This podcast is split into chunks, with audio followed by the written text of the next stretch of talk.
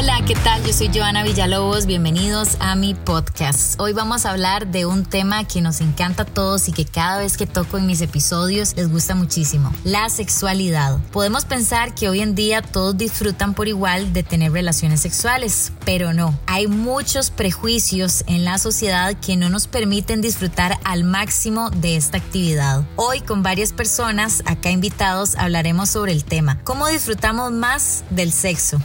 Y yo creo que esto viene asociado mucho como a las etiquetas que empieza a poner la gente a uno, con las cosas que uno dice, con las cosas que uno quiere, y entonces ya uno se empieza a sentir como juzgado, etiquetado, entonces por eso la gente se reserva, tal vez.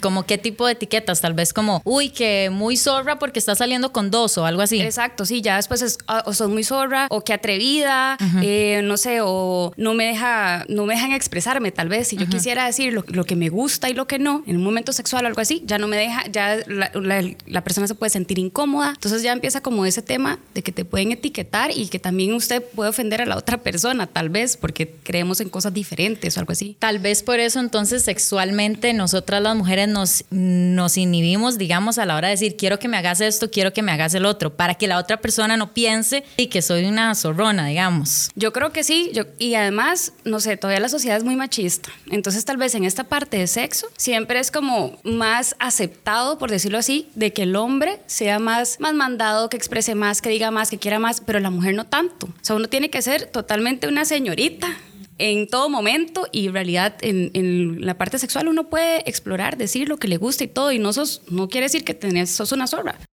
Bueno, y hace poco estuve leyendo eh, un estudio mexicano sobre un libro que decía que la mujer piensa que está mal todavía disfrutar del sexo, que está mal masturbarse, que está mal ver porno, que está mal un montón de cosas. De hecho, este estudio de sexualidad afirma que también a las mujeres le da incluso miedo pedir un condón o expresar lo que le gusta en las relaciones sexuales. Qué duro. ¿Cómo, ¿Cómo evitamos esto? ¿Cómo es posible que nos dé miedo decirle a la otra persona que me gusta? ¿Cómo vamos a complacernos realmente? Y yo creo que incluso hasta va más atrás, porque como no nos hemos permitido conocernos y tocarnos, ¿cómo le podemos decir a la otra persona qué es lo que nos gusta? ¿Cómo guiar a esa persona en ese sentido, verdad? Y ahí es donde es tan importante poder tener esa justicia y esa como igualdad de derechos en el sentido sexual para poder explorarnos de la manera en la que, en la que queramos. Puede ser incluso solo por nuestra cuenta o también con las con las personas que vayamos a explorar, sea lo que sea que queramos explorar y que esperemos que no haya existir ese, ese, ese juicio y, ese, y esa señalación por lo que vayamos a hacer. ¿Y cómo podemos hacer para evitarlo? Si vos tuvieras la posibilidad de darle un consejo a todas las mujeres o a la sociedad en sí, ¿cómo evitamos eso? ¿Cómo evitamos esos perjuicios sociales? Yo creo que la comunicación sexual es sumamente importante, así como en cualquier relación de pareja o lo que sea, es importante siempre estar diciendo lo que uno siente, lo como uno se sienta, en la parte sexual también. No hay que callarse. Si usted se conoce, si usted sabe lo que le gusta, de verdad cuénteselo a la otra persona. Creo que eso haría una mejor relación sexual. Cuando estemos ya juntos y todo, ya la otra persona sabe que me gusta y a mí lo que me podría excitar y esto podría generar, no sé, más fuego entre nosotros. Entonces no se callen. Por eso es que siempre sí existe como ese, ese pensar de que cuando hay, hay alguien que se mete con chicas mayores de 30, y eso vos lo hablaste en tu, en tu podcast pasado, que son mejores amantes. Definitivamente sí, porque ya, ya uno a esas edades dice, ya expresa, no tiene miedo, no tiene vergüenza, no le importa lo que piensa la otra persona, sino también se preocupa por lo que uno quiere. Entonces la verdad es que expresen, se cono explórese, conozcan un poco y exprese lo que le gusta. He escuchado a muchos hombres y que esto es una frase que la tienen clarísima ellos. Yo quiero una dama en la calle y una puta en la cama, ¿cierto? Cierto. Entonces, ¿por qué nosotros no podemos con esa palabra, verdad? Exacto. O sea, ¿por qué no lo podemos, le podemos quitar esa connotación negativa que tiene y más bien apropiarnos de eso? Porque también es, se puede volver algo tan amplio que es ser zorra. Para una persona puede ser tener múltiples parejas a lo largo de su vida, que así viven la, mayor parte de personas. Claro, y para otras puede ser darme un beso con dos personas diferentes en una semana. Exacto. Es algo tan subjetivo y tan amplio que ¿por qué no permitimos explorar esa libertad sexual, abrirnos a sentir, a explorar esa energía sexual que es de las más potentes que existen para poder apropiarnos de ser zorra, de ser perra, de ser putamente grandiosa? ¿Por qué no? Perrísima. Perrísima, siempre perrísima. Como estamos hablando de cuál sería la solución para derribar esos perjuicios sociales en nuestra sexualidad, hoy nos acompaña Anabela Malfitano de Sexico, que nos viene a hablar y darnos algunos consejos. ¿Cómo estás? Gracias, Joa. Eh, siempre es un gusto acompañarte. Mira, evidentemente el tema de los juguetes sexuales es una de las mejores herramientas que tenemos para explorarnos. Y como hemos discutido durante todo el día con las otras panelistas, conocerse es parte clave de poder disfrutar la sexualidad. Entonces, nosotras en Sexico lo que hicimos fue pensar en juguetes, tenemos una orientación muy femenina para que las chicas empiecen a explorarse y luego recomendamos que lo hagan en pareja. Entonces, tratamos de estar a la vanguardia de lo que hay en el mercado para que nuestra comunidad eh, se permita explorar y sentirse segura. Ok, hay algunas barreras hacia estos temas porque he escuchado comentarios de mujeres y hombres, ay no, es que un juguete sexual es muy caro. Por ejemplo. ¿De cuánto a cuánto podemos encontrar un juguete sexual? Es que esto es como todo. Digamos que nosotras podemos tener juguetes desde los 10 dólares hasta los 150 dólares. Tenés una gama súper importante porque eso está asociado, por ejemplo, a que tenés algunos como este, que son juguetes que funcionan con aplicaciones, por ejemplo. Así ah, como que mi pareja tenga Bluetooth, ¿verdad? bueno, esa es una, o estés en el otro lado del mundo. Si tu pareja está de viaje y están un poco horny, quieren como estar cerquita, pues bajan la aplicación y los dos pueden jugar. Y uno esté dándola. Exacto. Y, mm, ok, entonces de 6.500 para ponerlo en colonias, 6.500, 7.000 en adelante los juguetes sí, sexuales. Tenemos ahora, procuramos tener una línea un poco más premium, ¿verdad? Aquí te encontrás con un universo gigante en los juguetes sexuales. Hay muchos productos que no tienen las características clínicas adecuadas. Por ejemplo, lo más recomendable siempre para un juguete es que sea de silicona calidad quirúrgica, ¿me entendés? Porque si usas, por ejemplo, un juguete de PVC, pues te vas a lastimar o se puede infectar o no se va a poder limpiar fácilmente. Entonces, súper importante que tengan en cuenta los materiales de, de, los juguetes sexuales. Bueno, eso es un vibrador, que eso es un éxito, yo. Esto es uno de los más famosos. Esto es, esto es uno de los más famosos. ¿Cómo se llama?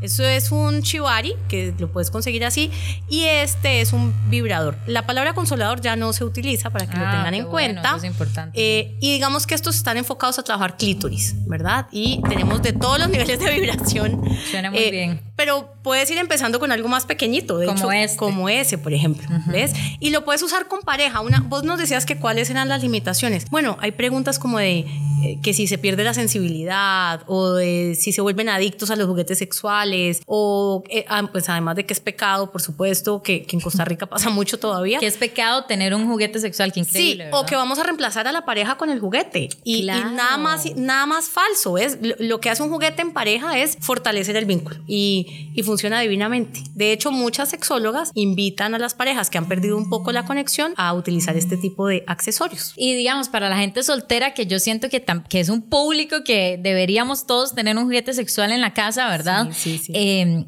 uno, vos tenés demasiados tipos, este pequeñito que uno puede empezar con este. Perfecto para empezar, por ejemplo. Este pequeñito y luego este que, que también muchas personas también, nosotras mujeres, por ejemplo, decimos un juguete sexual y pensamos en esa en ese vergón de película porno. Puedo decir verga, pero en mi podcast podemos decir lo que queramos. Esa, esa verga gigantesca, ¿verdad? Que uno va a un sex shop y uno dice. Bueno, primero. Incómodo, ¿verdad? Porque ve esas cosas gigantescas y uno dice, Di, no, este, esto no lo voy a poder Me van a romper, literal. Mira, yo, yo creo que eso ha cambiado no voy a soportar. en muchos tiempos, eso ha cambiado mucho, porque evidentemente el porno tradicional nos educó a eso. Primero, a unas cosas de fantasía, es decir, un pene de 30 centímetros, pues dos en el mundo, ¿me entiendes? El pene estándar está sobre los 16.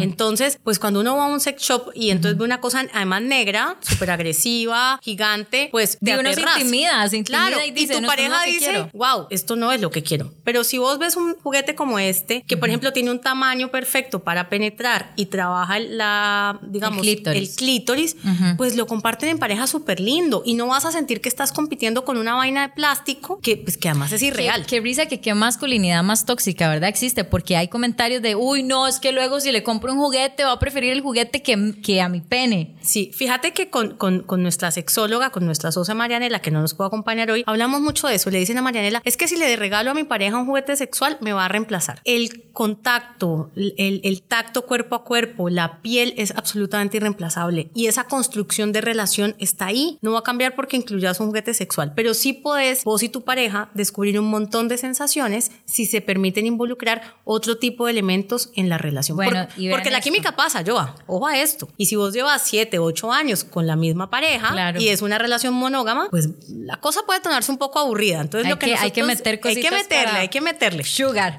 Bueno, tenemos este también que esto es como que son plugs anales. Ajá, esto es anal. Entonces me pareció muy vacilón que haya tres tamaños diferentes, ¿verdad? Porque uno dice, "Uy, no, va a ser grandísimo, no, no lo voy a lograr con esto, ¿verdad?" Te sorprenderías de lo que se puede lograr cuando lo entrenas. Nos parece muy bien. ok, entonces hay diferentes tamaños con los que uno puede experimentar, ¿verdad? Y todo. Y, y esto que me pareció muy interesante, que es para hombres también, porque hay esa concepción de que solo juguetes para mujeres, pero para hombres hay un universo gigantesco también. Hay, hay muchísimos. Nosotras estamos muy enfocadas en el, en el segmento femenino, sin embargo, muchas de las clientas nos preguntan como quiero tener algo especial con mi pareja. Entonces estos huevitos, que son unos huevitos especie forro, entonces con esto podemos hacer un ejercicio de masturbación a la pareja y darle un sabor distinto a lo que tradicionalmente hacemos, o a la felación, o cambiar un poco la masturbación, ¿ves? Y obviamente hay una gama de juguetes muy interesantes homosexuales que también se pueden utilizar en personas hetero. Lo que pasa es que, de nuevo, Joana, hay tantas creencias limitantes, entonces los hombres a veces dicen, ay, hombre, es que si me toca el ano, entonces ya soy maricón.